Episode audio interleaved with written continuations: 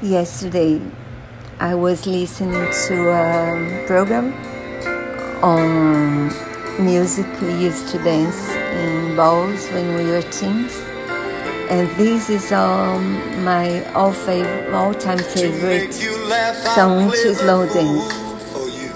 It's a song sung by sung by B.J. Thomas and I like the lyrics, I like the song, I like the rhythm. I hope you like it too.